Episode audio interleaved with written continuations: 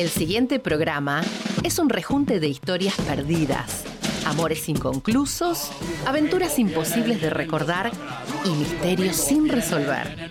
Los de atrás. Conmigo vienen, vienen los de atrás. Los de atrás vienen conmigo, vienen los de atrás. Preguntas sin respuestas de bolsillo, archivos guardados en la memoria, una constante refutación de metáforas de escritorio, una perpetua batalla contra los vendedores de ilusiones, anhelando algún milagro de barrio.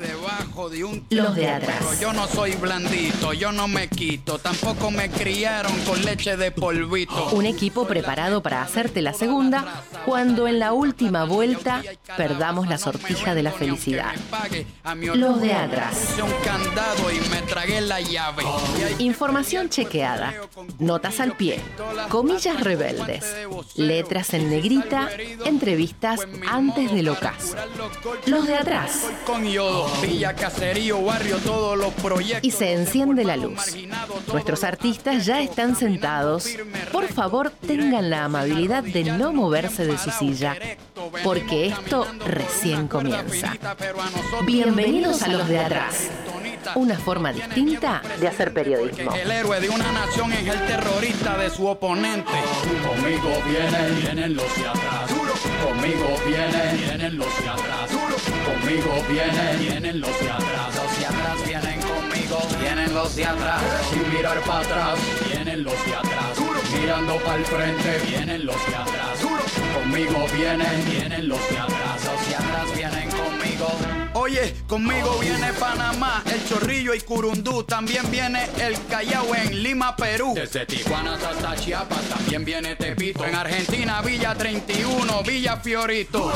Caminando con elegancia los de Chile desde la Araucanía hasta Villa Francia en Puerto Rico. Si no la hace, tienes que hacerla. También conmigo viene la gente de la Perla. Villa España, Covadonga, Barbosa, Llorén, Puerta de Tierra, Canal en La Monja también. Ojalá el barrio 13 y el 18 se una. Agua Blanca de Cali, Medellín, las comunas. Ciudad Bolívar en Bogotá, que es la que hay. Chacarita en Paraguay, Barrio Borro en Uruguay, Brasil y todas sus favelas. Barrio Pinto Salina y el 23 de enero en Venezuela. Conmigo vienen, vienen los de atrás. Conmigo vienen, vienen los de atrás. Conmigo vienen, vienen los de atrás. Los de atrás vienen vienen los de atrás. Sin mirar para atrás, vienen los de atrás. Mirando para el frente, vienen los de atrás. Muy buenas tardes a todos y a todas, sean bienvenidos a un nuevo programa de Los de Atrás. Eh, espero que estén muy bien, que estén teniendo un muy lindo domingo, un domingo de sol, finalmente, hermano. ¿Puede, podemos, ¿Podemos festejar este domingo de sol, por favor? Bueno. Eh, hoy me encuentran a mí solo, mi nombre es Brian Cañete, soy eh, por hoy el conductor de este programa. A Nico todavía lo tenemos ahí en, modo, productor, porque obviamente Nico siempre está.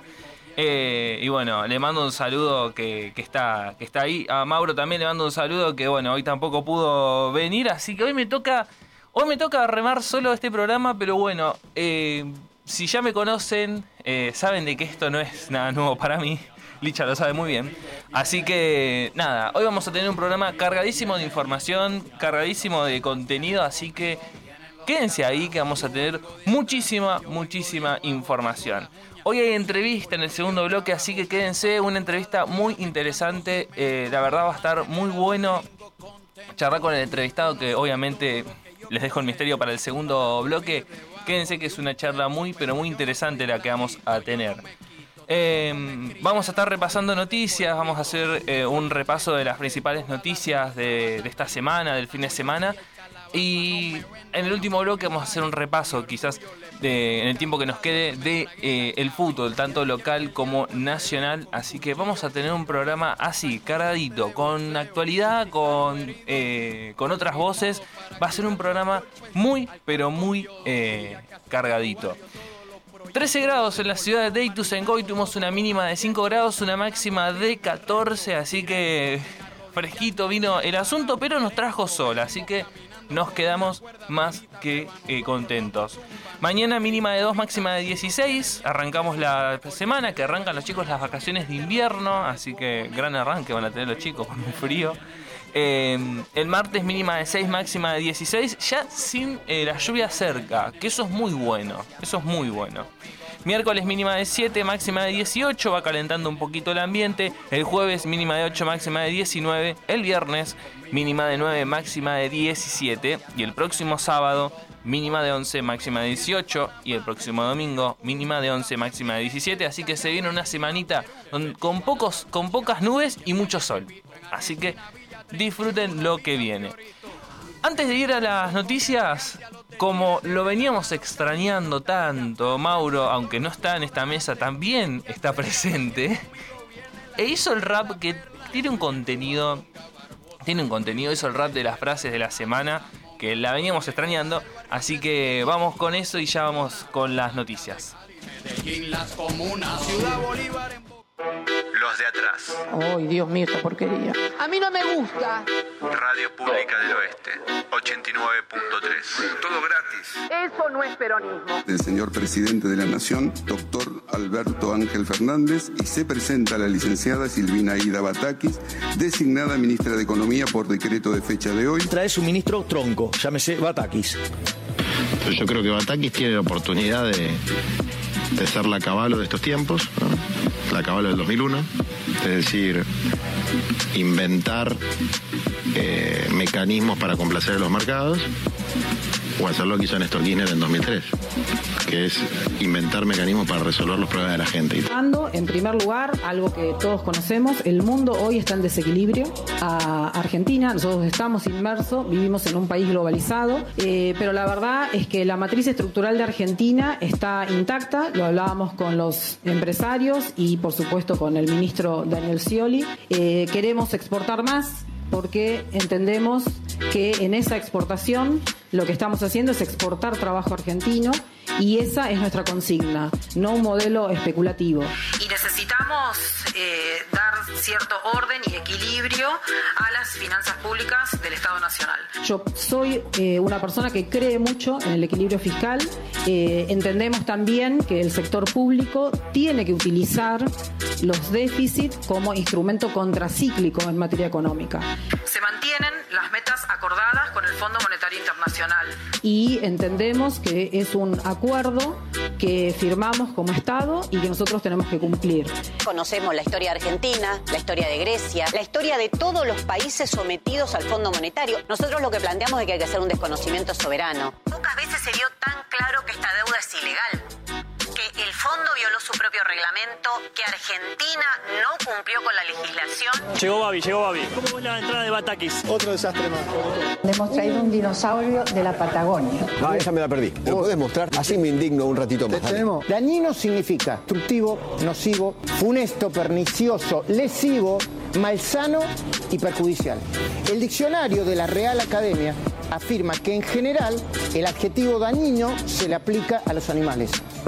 Cuando pensamos, cuando yo pienso en Cristina como un animal político, y lo que viene haciendo desde diciembre de 2019 y especialmente en estos últimos días, no hay adjetivo calificativo que le cuadre mejor que dañina. ¿Esto está chequeado? Los de atrás. Los zurdos de mierda. Nicolás Escordamaglia, Brian Cañete y Mauro La Rosa. Los tipos rara vez.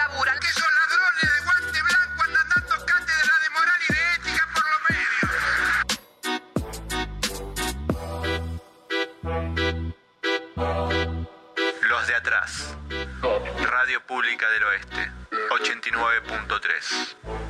Los de atrás.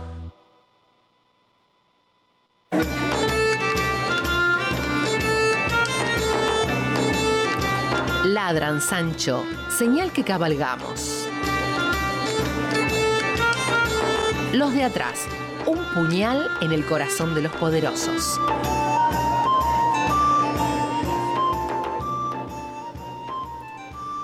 Muy bien, seguimos, seguimos.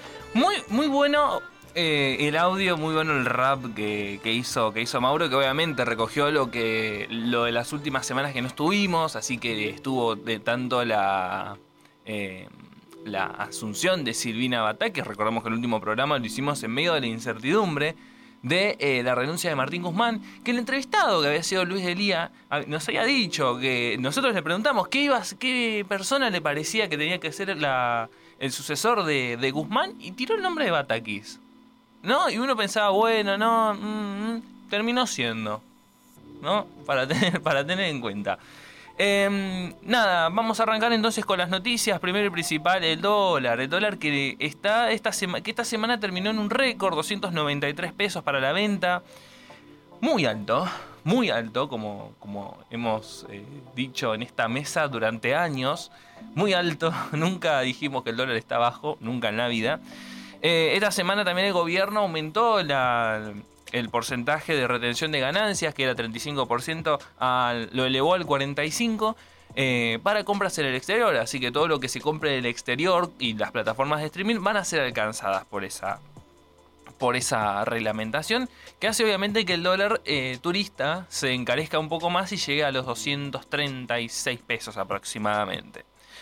Em, bueno, a ver, el dólar oficial en este momento, al cierre del día viernes, 135,26, sin el. Eh, sin obviamente el 30% del impuesto país y el, y el impuesto. Eh, impuesto no, la retención, el adelanto de percepción de ganancias. El dólar solidario entonces es 222,75, ¿no? Eh, la llegada de Batakis deja claro de que hay un sector de la sociedad, del poder económico, que está presionando por una devaluación más brusca que esta. Porque si. Porque devaluación hay, y eso hay que tener en cuenta. No es que el dólar está siendo pisado, de que está quedando artificialmente bajo. No, el dólar se está devaluando al ritmo de la inflación. Lo que pasa es que lo que están esperando otros sectores de la economía es que el dólar salte, como pasó en 2018. ¿no? Y una cosa es tener un gobierno que permite esos saltos, o que no puede ni siquiera eh, contenerlos, y otro que sí, ¿no? Y no es porque el gobierno tenga una gran habilidad para contener el precio del dólar, sino porque en estos años ha habido muchísimos controles, se han puesto muchos controles y restricciones, hay un fuerte control de capitales como nunca ha habido en la, historia de la economía desde la vuelta a la democracia, que permite esta situación. Ahora, el gran problema es la brecha, la brecha entre el dólar oficial y el dólar eh, paralelo, el dólar blue, que 293 cerró esta semana, así que tenemos una amplitud bastante importante. Vamos a repasar las principales noticias. Primero vamos a arrancar por el ámbito local. Recordemos que, eh, a ver, métanse a la, a la página de Facebook del municipio que van a tener eventos para las vacaciones de invierno todos los días en las distintas plazas. También pueden entrar a la página del, del, municipio, mitusengo.co.ar, mi con doble i. Eh, y van a encontrar las actividades que se van a hacer durante vacaciones de invierno en las distintas plazas de nuestro distrito. Aprovechen que, está bueno, que esta semana va a acompañar, ya que los chicos ahora van a estar este, de vacaciones, para llevarlo, para pasar el, día, el rato, si, si pueden. Vamos a repasar algunos del ámbito local. En Ituzaingó, el presidente del Foro de Seguridad se, se, pronunció, pidió más policías, aunque aseguró que estamos mejor que otros distritos. Jorge Barney, presidente del Foro de Seguridad Ituzaingó, en una entrevista con un medio local relató cómo se organizan desde los foros barriales la policía y el área municipal para luchar contra la inseguridad. Necesitamos que la provincia mande más agentes para dar seguridad a los vecinos, afirmó. Estamos un poquito mejor que los distritos vecinos, desde todos los ángulos estamos tratando de aportar mucho para luchar contra el mal de la inseguridad. Añadió que además, eh, desde la municipalidad, la verdad, se han equipado muy bien en la sala de monitoreo, se han instalado muchísimas cámaras y no solo ahora las cámaras municipales, sino que se añadieron las cámaras de los vecinos para que puedan ser monitoreadas, monitoreadas perdón, todas juntas. Festejó que hayan instalado cámaras de lectura de patentes, que se instalaron las nuevas paradas seguras, hablamos de las paradas de colectivo, vieron esas paradas eh, que se han instalado en distintos puntos del distrito, esas azules, eh, bueno, esas son paradas seguras, la idea es que funcionen como, eh, como los totem de, de, botones antipánico para llamar a la fuerza de seguridad, tiene esa función.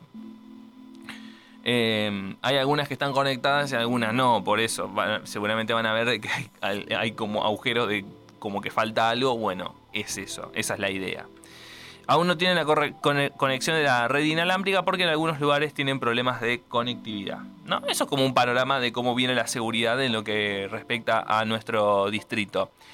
Em, salto un poco al ámbito nacional. Este viernes comenzó la segmentación de tarifas, la tan esperada segmentación de tarifas. Saben de que el 90% de la población tiene que inscribirse a esta... A ver, se a inscribir todo, pero todos sabemos de que el 90% de la población va a mantener el subsidio, los segmentos de bajos y medios ingresos según el gobierno.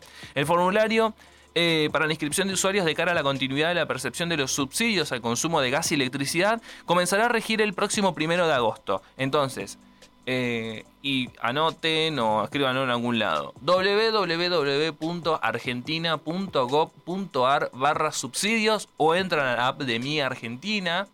Ahí van a poder completar el formulario que según terminación del documento hay que tener en cuenta esto, no es necesario que lo, que lo haga el titular de la cuenta, obviamente siempre es eh, quizás lo más preferible, pero lo puede hacer cualquier miembro del hogar. ¿no? Esto no es por personas, esto es por hogares, como pasó con el censo. Esta, el completar ese formulario va a ser de esta manera. Por eso hay que tener en cuenta la terminación del, eh, del documento hasta el 19 eh, de julio, es decir, hasta este martes, van a poder completar los que terminen en 0, 1 y 2. A partir del miércoles eh, hasta el viernes van a ser los que terminen en 3, 4 y 5. Y entre el 23, es decir, el próximo sábado, y el 26 de julio, los que terminen en 6, 7, 8 y 9. ¿No? Los datos que van a tener que tener en cuenta es obviamente el último ejemplar del DNI, el número de quill, tanto de la persona que hace el formulario como de quienes viven en el hogar, una boleta de, la, electricidad y una boleta del de, eh, gas natural. Esto es importante, el dato de ingresos mensuales de bolsillo de cada persona que compone el hogar. ¿Por qué? Porque ahí sacan la cuenta de eh, cuánto, eh, cuántas canastas básicas cubre una dirección de correo electrónico y nada, es más que nada, esas son las, los principales datos. Así que estén atentos, va a haber una campaña. Hay que tener en cuenta de que esto se hizo a las apuradas, convengamos de que esta es una de las razones por las cuales, eh, entre tantas, Martín Guzmán renunció a la, al Ministerio de Economía. Así que, nada, a partir del primero de agosto van a, va a regir ya esta segmentación de tarifas. Quienes no tengan el subsidio van a tener aumentos importantes, más o menos de 1.500 pesos, que se van a ir completando para que en diciembre ya estén pagando la tarifa plena. Así que no se duerman, entren cuando les toque a argentina.co.ar barra subsidios, que ahí van a tener que completar con sus datos. Em, me voy de vuelta a, un, a uno local de, seguridad. El detenido acusado de balear a un policía en Merlo declaró no haber estado en el lugar del ataque.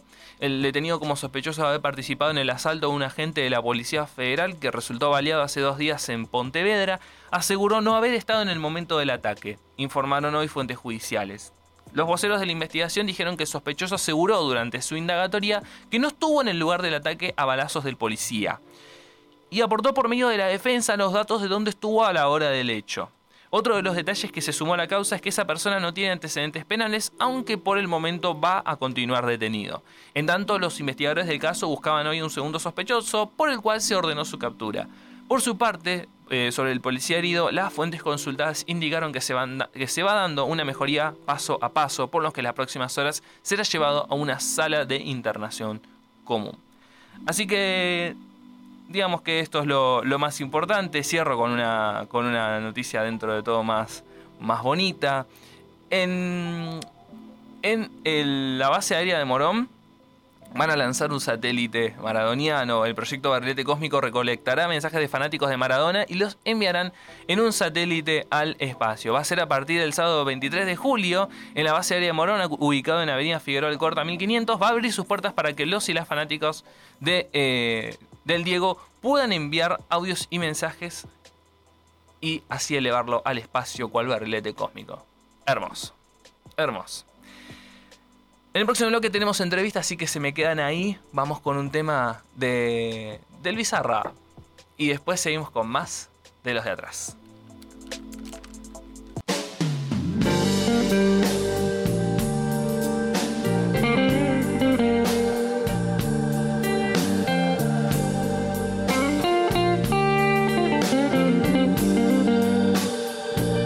La historia no se repite si no es en la mente de quien no la conoce. Los de atrás, siempre conectados.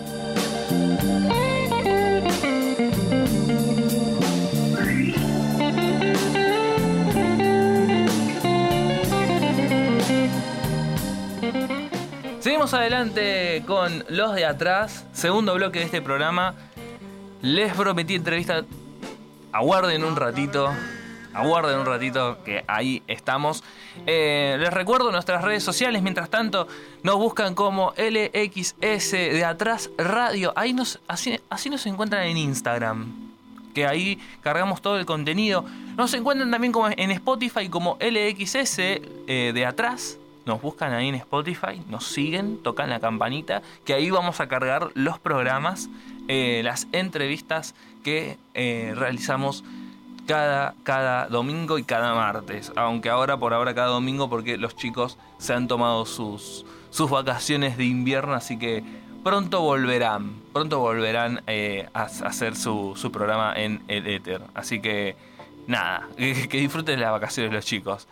Eh, nada, a ver, les eh, recuerdo un poco, ¿no? Lo que estábamos hablando en el bloque anterior, estábamos haciendo eh, un, un, panorama de, noticias, em, donde hablamos también de cómo viene la mano desde la renuncia del ministro eh, Martín Guzmán y, el reemplazo por Silvino Atakis.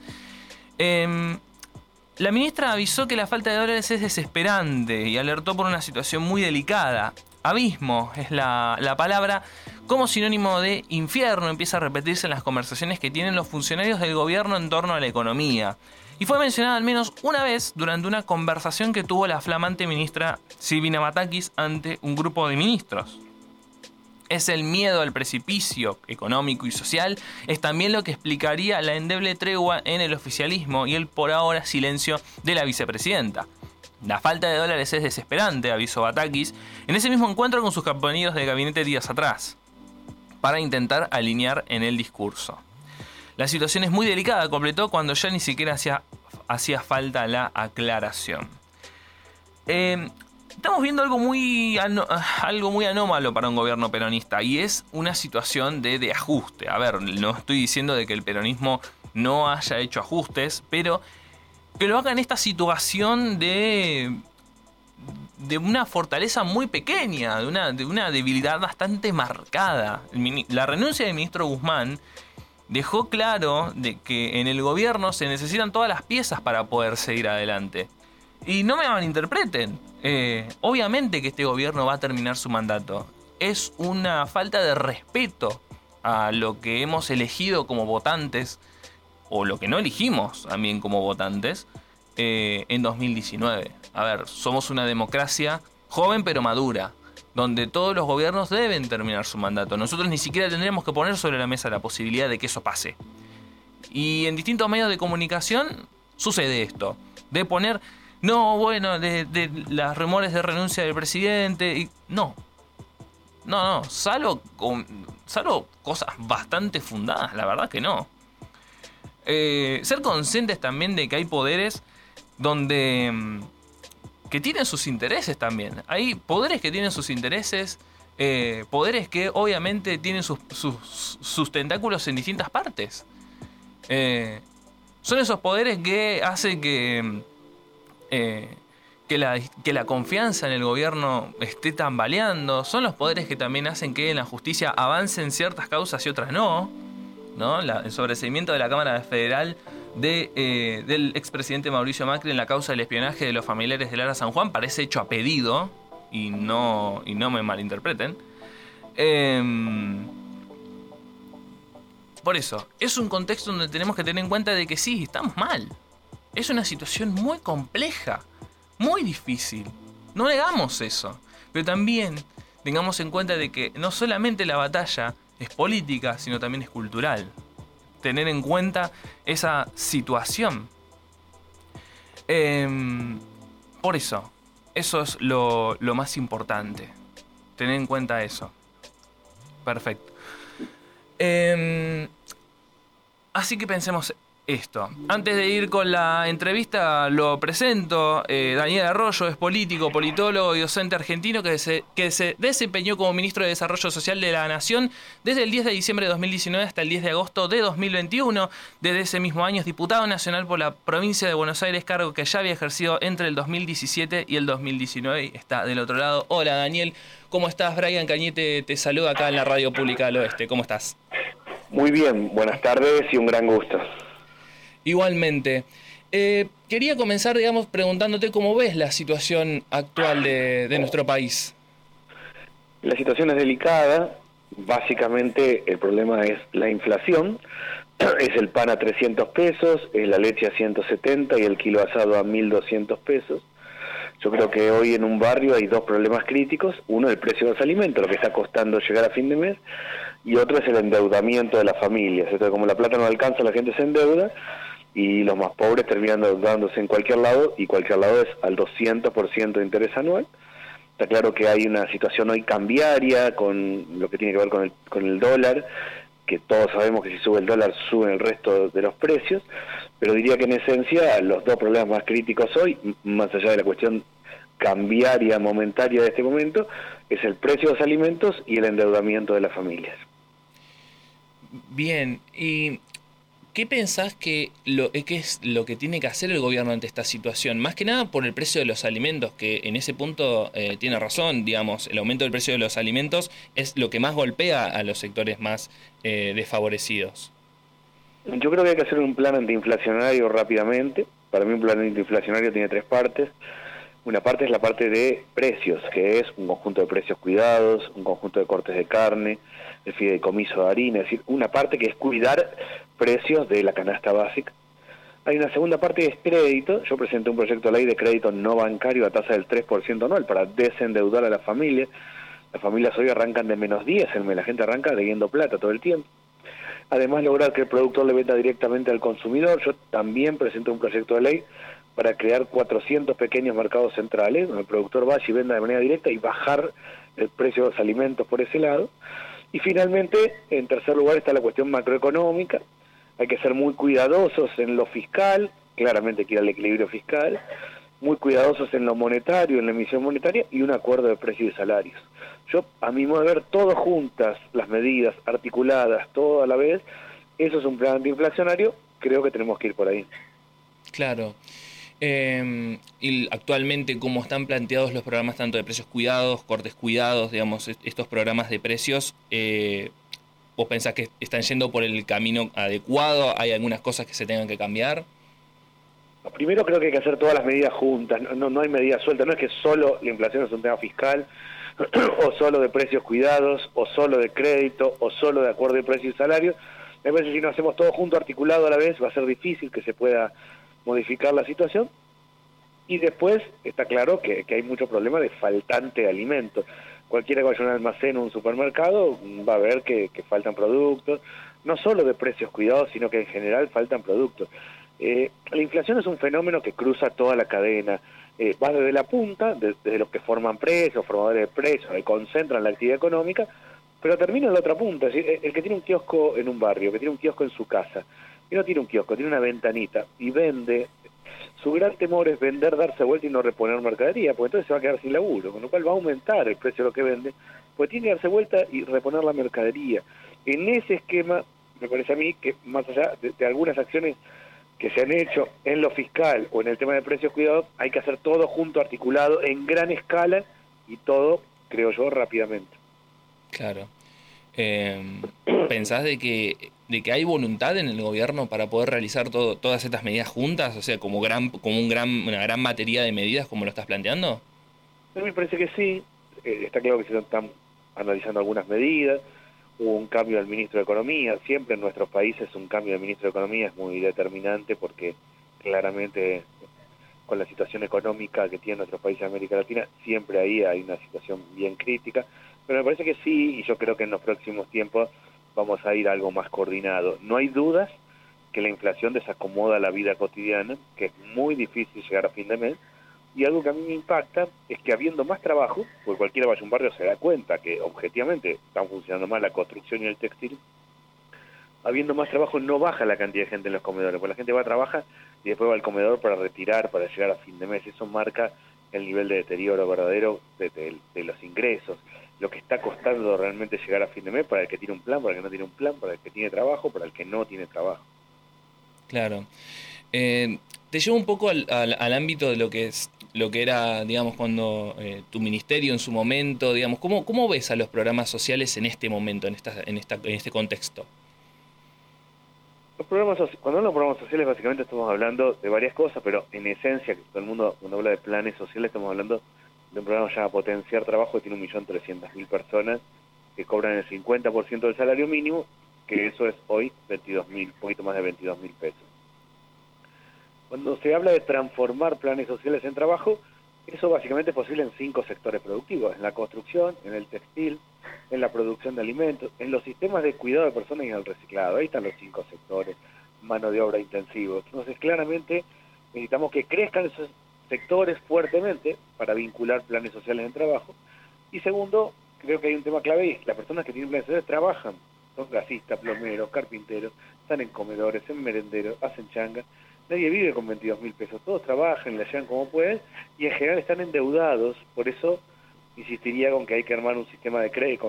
Yo presenté un proyecto de ley, como antes decía, un sistema no bancario, crédito no bancario a tasa del 3% no para máquinas, herramientas, para desendeudar a la familia para el carpintero tenga una sierra circular y pueda hacer muebles a medida. Ahí creo que viene el desafío en este tiempo. En la pandemia, cuando yo fui ministro, fui el ministro de la pandemia, la, la situación era aguantar y sostener la paz social y lo logramos, logramos sostener la paz social en Argentina, cosa que no pasó en Chile, no pasó en Ecuador, no pasó en Perú, no pasó en Colombia. Bueno, ahora la realidad es otra y es de una transformación más profunda. Exact- Exactamente. ¿Y qué rol, qué rol le ves hoy? Te, te pregunto también en su momento cuando fuiste ministro, pero también hoy a, a esos movimientos sociales que son los que, digamos, son los principales eh, interlocutores con el, con el Ministerio de Desarrollo Social. Yo creo que los movimientos sociales son parte de la solución. Primero, mi mirada es que cuando hay una movilización, la que fuera, más politizada, menos politizada, pero cuando hay una movilización, eso refleja que algo pasa en los barrios. Y el hecho de que la tanta gente se movilice hoy, lo que refleja es que no alcanza la plata, está claro. Eh, los movimientos sociales son parte de la solución. Por supuesto hay que quitar a los vivos del medio, nadie puede quedarse con plata de alguien que tiene un plan social, nadie puede intermediar, pero en términos generales, los movimientos sociales, las iglesias y las escuelas son los que están en los barrios, en los comedores, en los merenderos, poniéndole el cuerpo, transformando en actividades productivas, en las cooperativas, son parte de la solución sin lugar a dudas. Bien. eh, te pregunto, ¿cuál, ¿qué opinión, digamos, qué opinión, qué, qué valoración haces de la, de la gestión de quién es tu sucesor, de quién es Juan Zabaleta? No, no me corresponde a mí eh, opinar sobre ni, ni el ministro de Desarrollo Social ni ningún ministro, ningún ninguna persona que esté en el gabinete, me parece que, que no corresponde, habiendo sido yo ministro. Sí, tengo claro que es una etapa distinta esta. La etapa de la pandemia fue aguantar y sostener. Hoy esta es una etapa distinta y me parece que más allá de lo que haga cada ministerio, previamente tenemos que hacer un plan antiinflacionario. Es muy difícil reformar programas sociales, reformar la escuela secundaria, hacer transformaciones profundas si antes no resolvemos el problema de que está siendo dificilísimo llegar a fin de mes.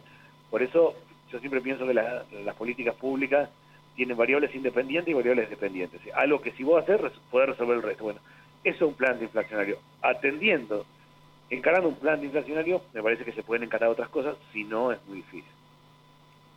Bien. Em, me, voy, me voy a una pregunta un poco más macro. ¿Cómo ves a la política actual, a, o sea, a todo, a todo lo que, digamos, llamamos clase política frente a esta, frente a esta situación? Tanto el oficialismo como la oposición. ¿Y cómo la ves de cara a- al año que viene? Yo la veo muy mal. A mi modo está quebrada la relación de la sociedad con la política. Quebrada es quebrada. Si la sociedad siente que la política no vive la vida cotidiana, que es ir al almacén, llegar a fin de mes, ver cómo le encontró la vuelta al día a día. Yo vivo así, por eso lo veo. Y en segundo lugar, la sociedad siente que la política discute temas que no tienen que ver con lo cotidiano, con los problemas cotidianos. Además de estar quebrada la relación de la sociedad con la política, eh, me parece a mí que antes de la pandemia había dos ámbitos de referencia para la sociedad. Uno era la escuela, la idea de que el mejor lugar es la escuela, que si los chicos están en la escuela algo bueno pasa. Aún los padres o las madres que decían, no me gusta lo que están aprendiendo en matemáticos, en lengua, sabían que si estaban en la escuela los chicos era algo bueno. Y segundo, yo veía, también antes de la pandemia, un fenómeno fuerte de re-religiosidad, de espiritualidad, que gente a través del mundo católico, evangélico, budista, a través del yoga, distintos mecanismos, iba buscándole la vuelta a cruzar con lo trascendente. Para mí las dos cosas se acomodaron después de la pandemia. Entonces hoy tenemos un vacío grande de referencia, de falta de vincularidad y un quiebre en la relación de la sociedad con la política. Eso hace, a mi modo de ver, pensar que el 2023 es ciencia ficción en Argentina. Eh, nosotros, me refiero a quienes gobernamos, en mi caso como diputado nacional, tenemos que resolver tres cuestiones básicas. Y es que la plata rinda, que la escuela sirva recuperar la escuela como el centro comunitario y que el Estado te cuide en materia de seguridad. Y creo que si no lo hacemos, va a crecer aún más la extrema derecha y eso para mí es algo muy negativo para nuestro país. Claro, total, totalmente. Eh, te pregunto por el acuerdo con el fondo, ¿no? Eh, ¿cómo, ¿Cómo pensás que el acuerdo con el Fondo Monetario eh, condiciona todas, todas estas cuestiones que, que estás planteando, el plan antiinflacionario, todas estas medidas que debería tomar el gobierno para intentar cambiar la realidad de la gente? Yo voté a favor del acuerdo con el fondo, mm, no porque me guste en absoluto un acuerdo con el fondo, tengo la peor opinión sobre el Fondo Monetario Internacional, sino porque entendía que el default, la, la alternativa, era mucho peor. Me parece que algo, en un contexto complejo, algo positivo que tiene el acuerdo con el fondo es un acuerdo sobre metas y no sobre políticas públicas. Normalmente, un acuerdo con el fondo es reforma previsional, reforma fiscal, eh, reforma laboral.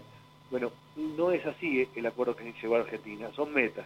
Es un porcentaje de tal porcentaje de fiscal, tal porcentaje de emisión monetaria.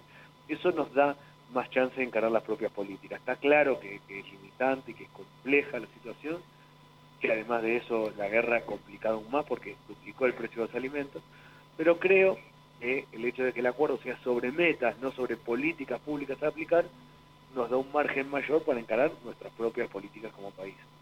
Y por eso creo claramente que tenemos que arrancar, claramente, sin duda, por un plan. Bien, retomo y con eso ya voy cerrando. Eh, vos hablaste de, de una relación entre la política y la, y la sociedad quebrada. ¿Cómo pensás que esa relación se podría intentar eh, recomponer en este contexto? Yo creo que no se recompone con discursos, se recompone solo con, con acciones concretas y cotidianas, y en ese sentido, de vuelta, tenemos que lograr primero que primero que la plata rinda, eh, tener un horizonte. Hoy lo que es difícil es saber con cuánta plata hay que ir al supermercado, qué sale cada cosa, dó- dónde estamos parados, cuánta plata hay que tener en la, en la semana. Me parece primero que nada eso, y después recuperando la idea de la escuela y, y la seguridad como los dos ámbitos que son pertenencia al Estado, pero básicamente es lograr que la plata rinda. La sociedad no está esperando discursos de la política, sino certezas. Y la primera certeza es saber cuánto salen las cosas y con cuánta plata uno tiene que andar para poder llegar. Bien, bueno Daniel, muchísimas gracias eh, por tu tiempo, por, por, esta, por esta charla que es, ha sido muy, muy interesante. Y nada, que tengas un buen domingo. Gracias a ustedes. Hasta luego. Estábamos hablando con eh, Daniel Arroyo, diputado nacional por el Frente de Todos y exministro de Desarrollo Social. Nos vamos a una pausa y en el próximo bloque, con el tiempo que nos queda, vamos a repasar un poco de deportes y vamos cerrando ya los de atrás. Hablamos de la realidad. Cuestionamos las grandes verdades humanas. Hacemos periodismo rebelde. No nos callamos nada. Los de atrás. La verdad detrás de la verdad.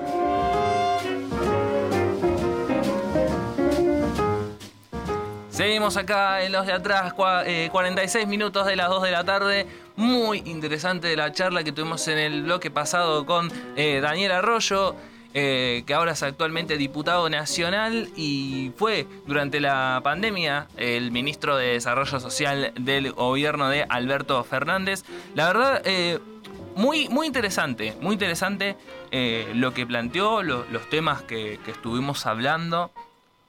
Que hay que marcar esto, ¿no? ¿Cómo, cómo se recompone esta situación eh, de, la, de la política con la sociedad? Esa relación, ¿no? Eh, y el entrevistado lo dejó claro, no es solamente con discursos. hace falta todavía un poco de voluntad dentro del gobierno para poder actuar, para poder... Porque no sé si es voluntad lo que falta, es coordinación en realidad lo que falta, ¿no? Y vamos a ver si ahora con esta situación de emergencia, esta, esta situación económica, podemos, se puede coordinar, ¿no? O si nos quedamos en las fotos, porque muchas veces muchos se quedan con que la política es imagen y no, la política no es imagen solamente, es también acción. Y hay algunos que parece que se olvidan de esa cuestión. Eh, vamos a repasar un poquito el panorama deportivo, así ya nos eh, vamos, eh, vamos empezando a, cerrar. Vamos con Ituzengo, que hace un millón de años que yo no hablo de Ituzengo, será porque tenemos tantas cosas en el tintero que, que nada, estamos ahí. Ituzengo juega en el día de hoy, va a jugar frente a, frente a Talleres, no el Talleres que de, de Córdoba. no, eh, así que nada. Eh, ahí va a estar jugando el verde a las 15.30. Por la B Metro estamos en la fecha 6 del clausura. Así que nada, vamos, eh, vamos verde que, que te queremos ahí. Está con 9 unidades, está tercero en la, en la tabla. Así que nada. Toda la suerte para, para nuestro querido Ituzengo que ahí anda eh, haciendo, haciendo su, su, campaña como, como siempre, ¿no? Eh, vamos ahora con eh, el torneo local. Hacemos un repaso rápido. El jueves, eh, Patronato le ganó 3 a 1 a Central Córdoba de Santiago del Estero. El viernes, Sarmiento de Junín ganó 2 a 0 a Defensa y Justicia. También ese día, Atlético de Tucumán le ganó 1 a 0 a Aldo Civi y Arsenal y Platense empataron 1 a 1. El día de ayer, Argentinos le ganó 3 a 1 a Barraca Central. Gimnasia de Esgrima de la Plata empató 0 a 0 eh, con Colón. Igual Independiente con Rosario Central. Igual News con Racing. Y Boca le ganó con un penal de agónico de Marcos Rojo a eh, Talleres de Córdoba por 1 a 0. Así que. Nada, así, así venimos Boca que está tratando de salir de una, de una crisis eh, en, por el enfrentamiento entre el plantel y el Consejo de Fútbol. A ver, Boca está apelando a una solución que personalmente a mí no me gusta, que es, usar a los interinos y después ponerlos ahí como fijos, porque a ver, así comenzó Bataglia, ¿eh? Bataglia no apareció de un repollo, Bataglia fue el reemplazante después de, de Russo, era como, era, es el literal, era una joda y quedó, o sea, y me parece que Ibarra va a ser más o menos lo mismo. Así que me parece que es así. Perdón, a ver, yo, o sea, y lo digo, lo digo siento simpatizante de boca, ¿eh? Pero para mí es el literal, es, es, era una joda y quedó. Y además de esta bandera que dejaron eh, para los jugadores, que el, el mayor, eh, el mayor premio es vestir la camiseta y ustedes están en deuda, le pone todo el, todo el condimento a, a Boca, a esta interna dentro de Boca. Una dirigencia que, a ver, tiene torneos locales, los tiene, obvio, pero lo que falta, lo que la. A ver, la, la, perla de la corona, que es la Copa Libertadores, todavía falta, ¿no? Todavía falta. Así que vamos a ver qué pasa. Hoy, que hoy cierra la fecha, Unión Huracán están empatando 0 a 0. Casi, casi que es el resultado ya cantado, porque estamos a los 90. Casi. Eh, Godoy Cruz está ganando 2 a 1 frente a Lanús en este momento, 88, así que también es casi un resultado ya, ya puesto. A las 3 y media, Televisa TNT eh, juega Banfield San Lorenzo. A las 6 de la tarde, Televisa ESPN Tigre, Estudiantes de La Plata. Y cierra eh, este, esta fecha, Televisa TNT. 8 y media de la noche, Vélez River, otra vez. Bueno, esta vez por el torneo local, Vélez que viene de eh, dejar a, a, River afuera de la Copa Libertadores. Que River también está, a ver, no tiene la, el, el, nivel de, crisis como Boca, ¿no? Eh, pero que son resultados que obviamente Marcelo Gallardo no, no acostumbra. No, no son resultados que Marcelo Gallardo acostumbra. A ver, hace si no me estoy equivocando, 8 años que está al frente de, eh, del millonario. O sea, y está pasando un momento, bueno, el desierto, vamos a decir. Está pasando el desierto. Eh, Julián Álvarez ya se fue al Manchester eh, City, ahí, eh, bien, en Europa ya, ya es otra historia. Y bueno, esa ausencia de, de Julián Álvarez, que es, digamos, la, eh, el activo más importante que tenía River, empieza a sentirse. River viene de, ganar, así que dentro de, todo, dentro de todo viene más tranquilo, pero bueno, es momentos de eh, reordenarse, ¿no? Marcelo Gallardo, que a ver, todo bien, pero eh, insultó a un, a un árbitro y bueno, fue expulsado y ahora tiene que estar en el banco, ¿no? No puede estar eh, ahí. Creo que, no me acuerdo dos o tres fechas, creo que dos. em, que, le que le toca estar en ese lugar, ¿no? Así que los dos grandes ahí dando, dando vueltas. Entonces, ¿cómo venimos eh, en, este, en, este, en este torneo? Que estamos en la fecha 8 de 27.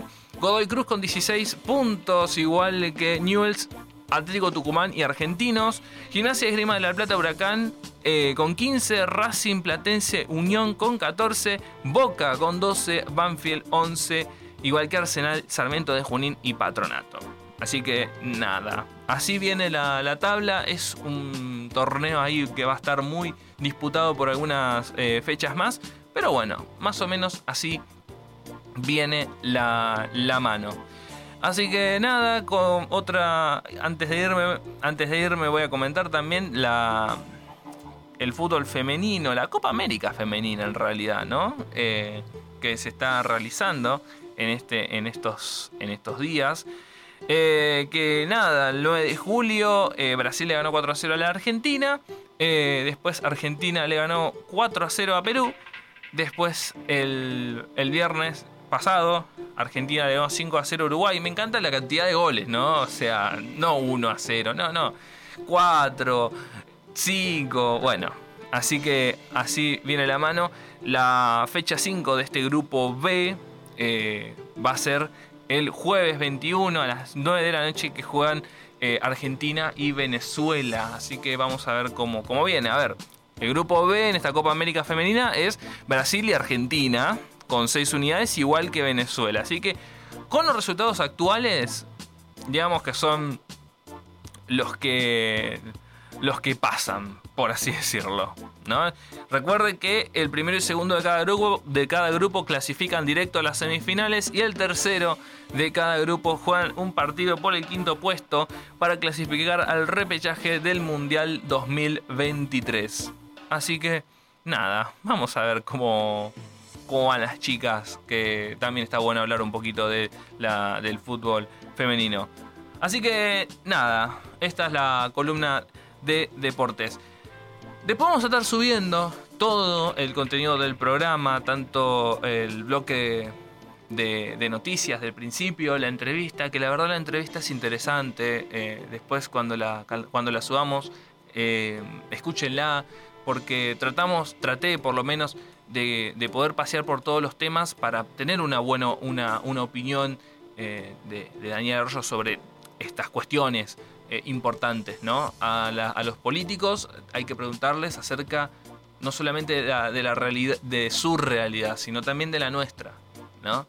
Eh, y, tratar de pensar cómo este divorcio entre la sociedad y la política eh, puede, puede bajar o atenuarse. Porque el entrevistado lo dejó claro, este tipo de situaciones hace de que crezcan opciones muy, ray- muy, rayas, eh, muy rayanas en la violencia, ¿no? La violencia discursiva y simbólica, ¿no? Eh, con, con Mauro, que hace el rap, un poco lo hacemos un poco con humor, pero eso- esas cosas son en serio. O sea, nosotros lo presentamos así, parece, es para reírse todo, pero es en serio. E- Esas cosas que escucharon son en serio. Y ese y es el discurso que está en los medios de comunicación todo el tiempo. Así que, para pensar.